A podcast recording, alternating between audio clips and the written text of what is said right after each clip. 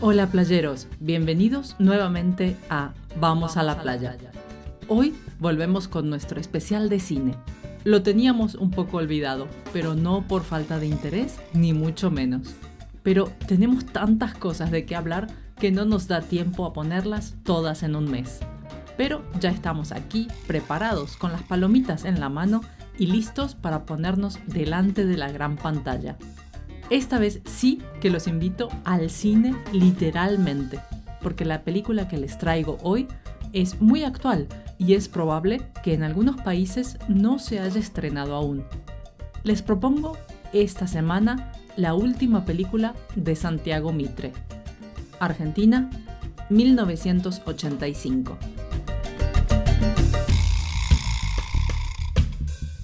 Les cuento que del 22 de septiembre al 2 de octubre de 2022 se celebró aquí en Zurich el Festival de Cine de esta ciudad.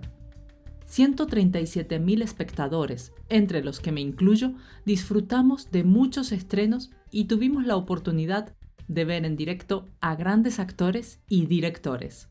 Uno de los que pude ver fue efectivamente Santiago Mitre, el director de la película que hoy nos ocupa. Él es también uno de los guionistas, junto a Mariano Ginás.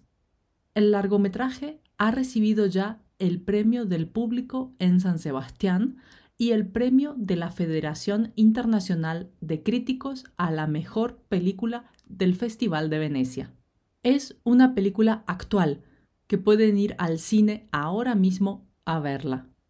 De hecho, es una de esas películas que es recomendada para verla pura y exclusivamente en la gran pantalla. ¿Por qué? Ahora se los cuento. Vamos primero con el género, la ubicación geográfica e histórica y la trama. Es un thriller basado en una historia real. El juicio a las juntas militares argentinas llevado a cabo por primera vez por un tribunal civil en Argentina en 1985. Este juicio se hizo para condenar a los mandos militares que gobernaron Argentina entre 1976 y 1982 por la desaparición y secuestro de civiles durante su dictadura militar. A finales de 1983, Argentina había recuperado la democracia y el presidente Raúl Alfonsín firmó el decreto 158 que daba luz verde al comienzo del proceso judicial. Hasta ese momento, ningún país se había atrevido a llevar a juicio a una dictadura. Después del juicio de Nuremberg, este fue uno de los más importantes que hicieron historia en la justicia mundial. La película trata básicamente de este juicio histórico y todo lo que pasó para que los enjuiciados pagaran por sus delitos. Pero también nos muestra la parte humana tanto de las víctimas como del fiscal y su equipo. Lo que más vemos en esta otra parte es la relación del fiscal con su familia y los jóvenes abogados que formaban su equipo. Todo esto se muestra con pinceladas de humor y aquí está una de las claves del éxito de esta obra. El humor hace a la película más humana y es en lo que todos los críticos coinciden el equilibrio. El equilibrio entre las partes judicial política y la humana familiar. Es una película dura, y si no tuviera esas dosis de humor tan bien puestas, sería demasiado fuerte y pesada para el espectador. Y no es algo que solo libre al espectador de toda la carga dramática. Lo fue también para los guionistas. Mario Ginás dijo, La comedia en una historia tan fuerte nos dio una sensación de libertad en la escritura de la obra. Si bien tiene una parte de ficción en los diálogos familiares, todo lo que respecta al juicio y las declaraciones hacen referencia literal a la realidad. El director comentó en el Festival de Zurich que les llevó más de cinco años de investigación y recopilación de datos para armar la trama de la película y que por una cuestión de respeto y rigor histórico no modificaron ni cambiaron ninguna de las declaraciones ni alegatos que se hicieron en el juicio. Está todo grabado y fue televisado en Argentina, por lo que se pueden ver las cintas originales. Fue un trabajo muy arduo y delicado porque muchas de las personas afectadas siguen vivas y es una herida que sigue abierta en muchas personas y en la sociedad argentina. Algo que también comentó y quiero compartir con ustedes es que para él y su equipo esta es una película muy actual que habla de una época muy dura por la que pasó Argentina, sí, pero que también se puede extrapolar a todos aquellos momentos por los que han pasado muchos países o están pasando, y por eso llega a todos los públicos. Cualquier persona se puede sentir identificada o al menos puede imaginarse una situación similar que haya experimentado o leído de algún lugar no muy lejano. Muestra a los jóvenes que hay esperanza y que hay que luchar por lo que es justo. Si algo no es bueno para la sociedad, hay que decirlo y si es necesario, condenarlo, sin miedo y sabiendo que el bien común tiene la prioridad. Hay que recordar y conocer la historia para saber de dónde venimos y a dónde no debemos volver nunca más. ¿Por qué les decía que es recomendable verla en el cine?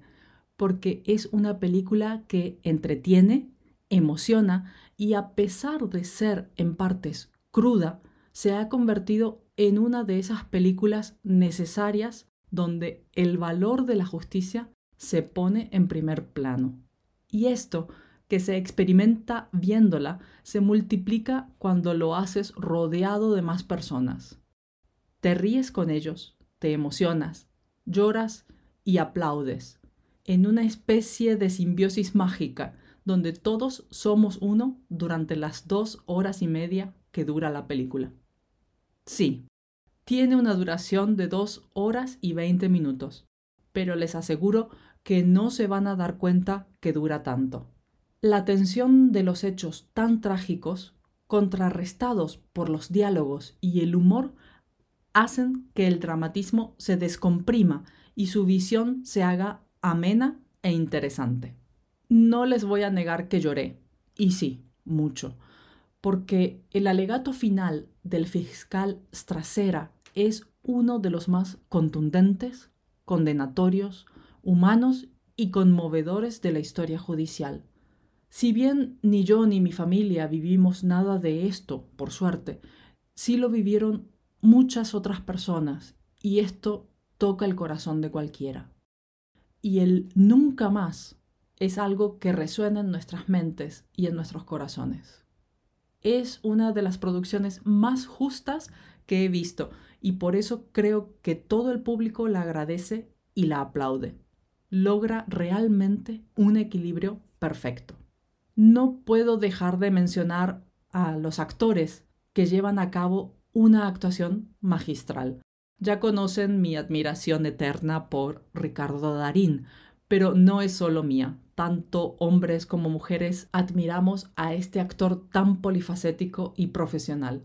Tiene el papel principal representando al fiscal Strasera, pero si bien es un actor que con su sola presencia llena la pantalla, tiene la capacidad de hacer brillar a sus compañeros y darles el lugar que se merecen. Esto es lo que lo hace un gran artista.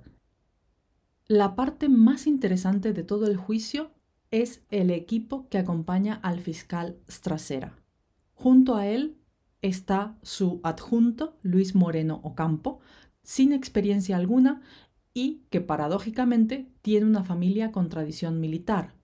Y se añade un grupo de jóvenes recién recibidos que con sed de justicia y sin miedo estuvieron dispuestos a investigar los delitos de derechos humanos que se habían cometido. La parte histórica está documentada y es conocida, pero no les he revelado nada de la película, por eso les recomiendo que vayan a verla, no solo por todo lo que les he contado, sino porque es una parte de la cultura e historia que muchos países hispanohablantes vivimos. pueden disfrutarla en versión original, subtitulada y lo mejor de todo, en el cine. Mis queridos playeros, recuerden que a través de la suscripción del podcast tienen la transcripción de este episodio, vocabulario y ejercicios en nuestra página web www.espanolvamosalaplaya.com, así como nuestros cursos online y los grupos de conversación. Los espero allí y nos encontramos en el próximo episodio. Un abrazo y adiós.